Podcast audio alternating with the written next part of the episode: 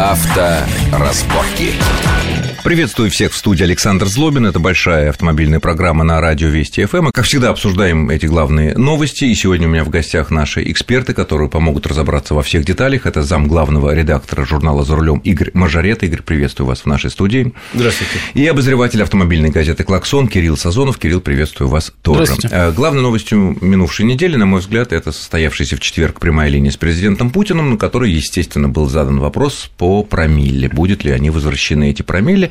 И ответ э, президента, он подводит к мысли, что, скорее всего, они будут возвращены по той простой причине, что президент поручил разработать э, Росстандарту э, те возможные, выявить те возможные допуски алкотестеров и прочих приборов, которые все это измеряют, э, с тем, чтобы определить, насколько реально они могут ошибиться, с тем, чтобы невиновные, трезвые люди не э, попадали под карающий меч закона, потому что карающий меч закона сейчас будет гораздо более тяжелым, и наказание будет, как мы ожидаем, с этого года за не- нетрезвое вождение гораздо более серьезным.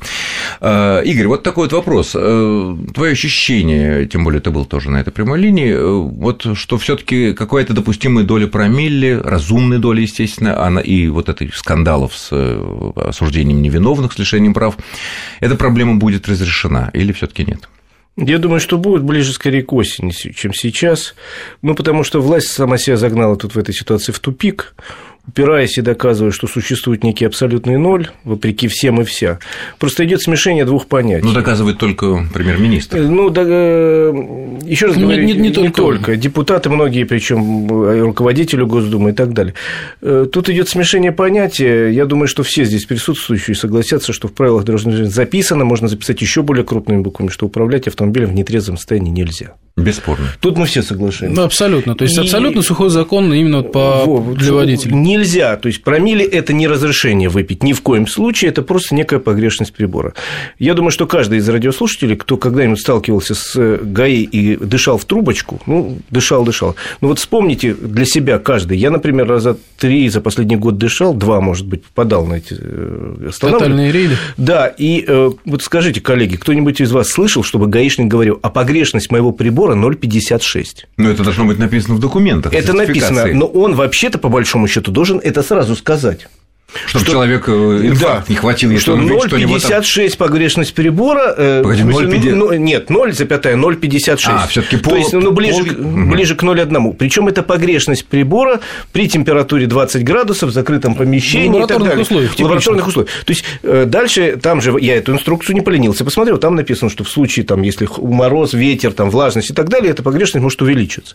Гаишники ведь это никогда в жизни людям не говорят, и наоборот говорят, а, у тебя 0,1, хотя 0,1 близко вот это- Близко к нулю. к к погрешности этого прибора. Ну и так далее. Мы говорим о том, что существует погрешность прибора, погодные условия, индивидуальные особенности и так далее. Никто, еще раз говорю, не призывает.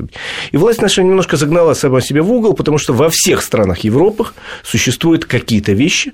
Даже в соседней нашей любимой горячо Украине в, 90, э, в 2009 году, при том, что у них тоже в правилах написано «нельзя», А в правилах, мне кажется, во всех европейских Да, странах абсолютно, помечено абсолютно сухой верно. закон, Абсолютно но при этом от 0,2, 0,3 до 0,5, а в 0,8. Англии до 0,8. Да. э, Вот классический пример – это Украина, Эстония, Чехия, Словакия, где написано ноль, но при этом существуют официальные подзаконные акты. Акты в Украине, это я могу сказать сразу, это постановление правительства 9-9-2009 года, э, если вы будете ехать по Украине, знаете это, где написано, что ноль, сухой закон, но показание прибора до 0,2 считается трезвой. Погрешность прибора. До 0,2 включительно. Да? Трезвый человек. Все, 0,2 трезвый. 0,3 уже до свидания, уже права прощайте. Ну, соответственно, 0,25, 0,26, 0,27. Да, да, да. ну, Я к понятно, чему да. говорю? Даже в Украине давным-давно прописали. У нас упираться в это смысла нет.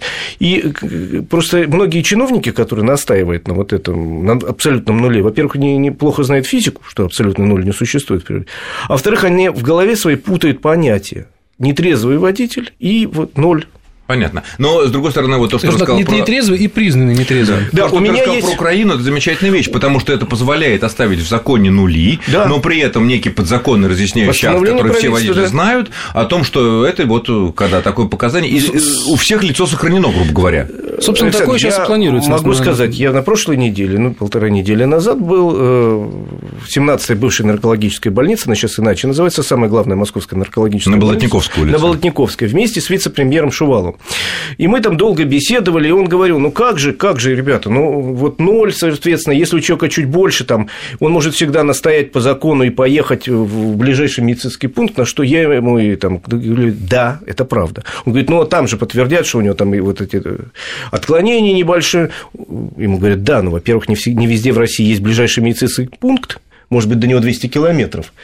А во-вторых, самое главное, главврач этой больницы на вопрос, к вам много привозят людей? Или приезжают сами. вот с, гаиш, гаишники Мгм. привозят, что по- подтвердить. постов, Он да. говорит, очень много, очень много привозят. Мы говорим, а дальше что? Он говорит, если честно, 80% это официальная цифра, из них не подтверждаются. Как? 80% трезвые. То есть, То есть гаишники... нули. Нули. Не трезво, а просто нули по всем ну, и нули, в общем, правилам. по медицинским правилам эти люди трезвые. То есть, гаишники очень часто очень часто, к сожалению, человека вот неопытного, человека, не умеющего себя ввести в этой ситуации, просто пользуясь нулем, разводят. И это самое страшное. Почему мы против нуля? Чтобы человек Нет, погоди, значит, что значит защищен. разводят? Вот э, в последние годы, когда все это стало жесткое наказание, но при этом достаточно жесткая процедура прописана. Э, Специальный аппарат, который выдает чек, на котором все написано, когда дышал, там, во сколько, э, ф- там, фамилии, и там на- написано там 0,4 промилле, а потом через полчаса его меряют на той же Болотниковской улице врачи, уже медицина, и там получается нули. Не-не-не, Саш, речь идет Такое, вот о наверное. И речь идет о том, что человек дышит, и у него выскакивает там, условно говоря, 0,15 на милицейском приборе. Там, или 0,1. 0,1 это вообще, мы только что Ну обсудили, да, это да, предел это- погрешности. 0,1. Ему говорят, ну все, парень, ты попал. И человек понимает, что 0,1, он за собой знает, что он вчера выпил стакан вина. Он не понимает, что стакан вина вчера, как обычно, до Его утра уже никак нет не сохранил, его уже нет, что 0,1 это в пределах погрешности, он разводит руками, начинает рыдать за потерянные полтора года, и все. Они настаивают на том, что, ребята, Поехали нет, к врачам, поехали к врачам. соглашается просто с 80% тех, кого привозят гаишники, оказываются трезвыми. Ну, наверное, тут такая высокая цифра получается еще из-за того, когда человек э, у нас ловит там э, на посту ГАИ со всей этой ап- аппаратуры с единицей, или там либо полтора, или там 0,8 даже, то человек, скорее всего, сам уже понимая это, либо он идет путем вне правового поля Да-да-да-да. с деньгами э, гаишникам, либо он, ну, ему глупо наставить, чтобы его везли сейчас же, все равно покажут и подтвердят только потери времени. А когда у человека 0,1, он понимает, что, ага, может выветриться за это время или там более точный прибор.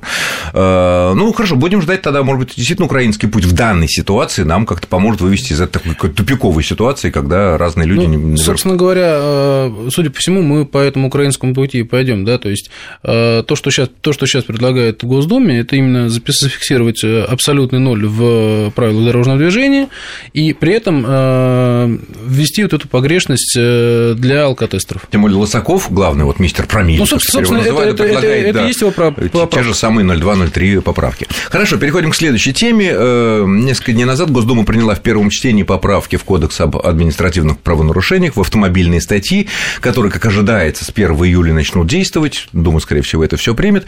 Э, Какие там главные пункты? Э, Минимальный размер штрафа будет увеличен со 100 рублей до 500. Это значит за самое маленькие нарушения 500 рублей.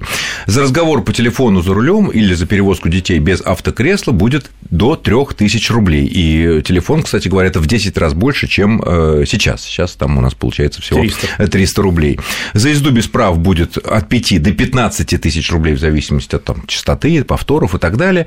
Ну, правда, и на пешеходов тоже накладываются определенные эпитимии, потому что штраф за неправильный переход дороги, который тоже приводит к неприятным последствиям для всех, э, с 200 до 500 э, рублей. На ваш взгляд, это как-то повлияет на повышение безопасности на дорогах? Или это вот уже все повышения последних лет показали, что Ну, как-то это... На какое-то время, возможно, это и повлияет на, э, скажем так, позволит снизить аварийность. Пра- Практика показала, да, то есть, когда идет повышение штрафов, ужесточение ответственности на какой-то период, ну, достаточно непродолжительный, да, мы э, получаем, э, кривая аварийность идет вниз.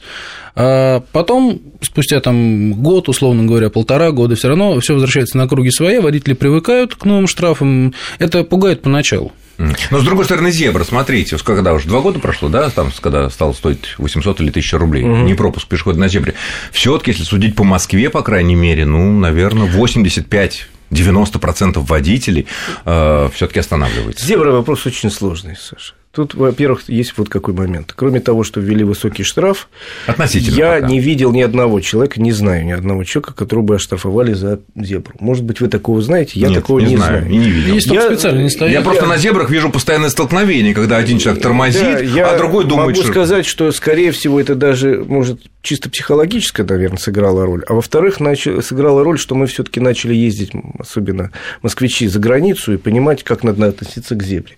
В-третьих, есть очень разные зебры. Есть зебры, где реально ходят люди нечасто и, в общем... А есть зебры вот рядом с моим домом, там просто непрерывный поток людей идет непрерывный, особенно утром выезжаешь. Проехать приезжаешь. невозможно. Проехать невозможно. Таких я полно. честно говорю, что я ловлю какую-то дырку и проезжаю. Если бы я ждал этих людей, я бы стоял там просто целый день. Но с другой стороны, говорят, ты говоришь, это э, зебра, где мало людей. Вот я знаю Ленинский А проспект. где мало, я с удовольствием Ленинск- пропускаю. Да, Ленинский проспект, но там постоянно либо бьются, либо задевают людей на... Потому что... Ну, это уже вторая часто. часть нашего тут разговора. вопрос уже, скажем так, о том, где эти зебры рисовать Да-да-да. и какие они должны быть. Да, то Как есть, обустроить переходы и Можно, как- можно нарисовать зебру на МКАДе, и вряд ли там кто-то кого-то пропустит. У нас, извините, э, есть ГОСТ, о котором вы, может, и не знаете. Как обустраиваются переходы? При каких обстоятельствах? Ну, мы-то ладно, а знают их те, кто обустраивает. Надеюсь, что знают, но есть там такой момент, там по поводу интенсивности движения в автомобилей и пешеходов, там разные цифры, я не буду приводить их, слишком лениво. Но э, если на переходе произошло более трех ДТП с людьми в течение года, то тогда обязаны поставить светофор по ГОСТу. Ого, а вот это очень интересный аспект. Это мы обсудим во второй части нашей программы вместе с бальной системой, которая тоже, судя по всему, будет введена э, с 1 июля, бальная система наказаний с нашими гостями. И буквально вернемся через 2-3 минуты после короткого выпуска новостей. Авторазборки.